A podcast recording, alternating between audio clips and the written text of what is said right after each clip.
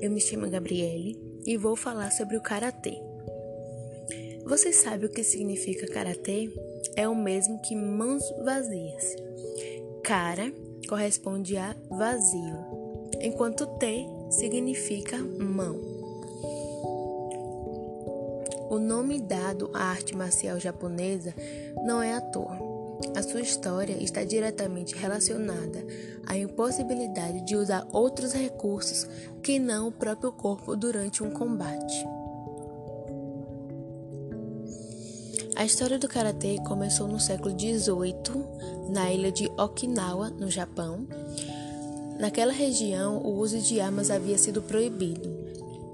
Para responder a possíveis saques e assaltos, as pessoas passaram a buscar técnicas de autodefesa em que usavam somente o próprio corpo.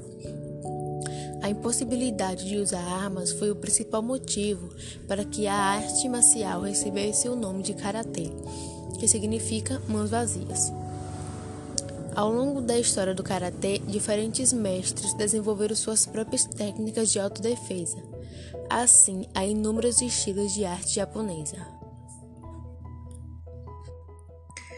O objetivo do karatê é somar mais pontos que o adversário.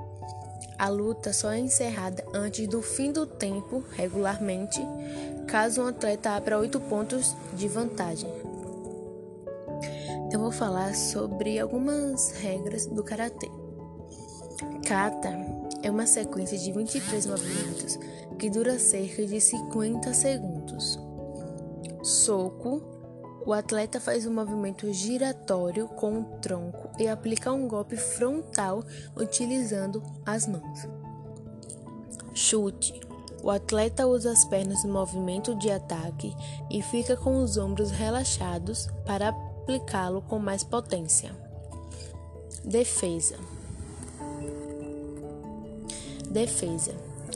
São movimentos de reflexos que evitam o golpe do adversário. Agora eu vou falar sobre alguns golpes do karatê.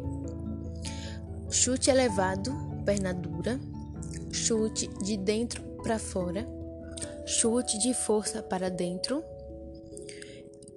chute baixo, ponto vital, joelhada frontal, chute frontal, chute lateral, baixo.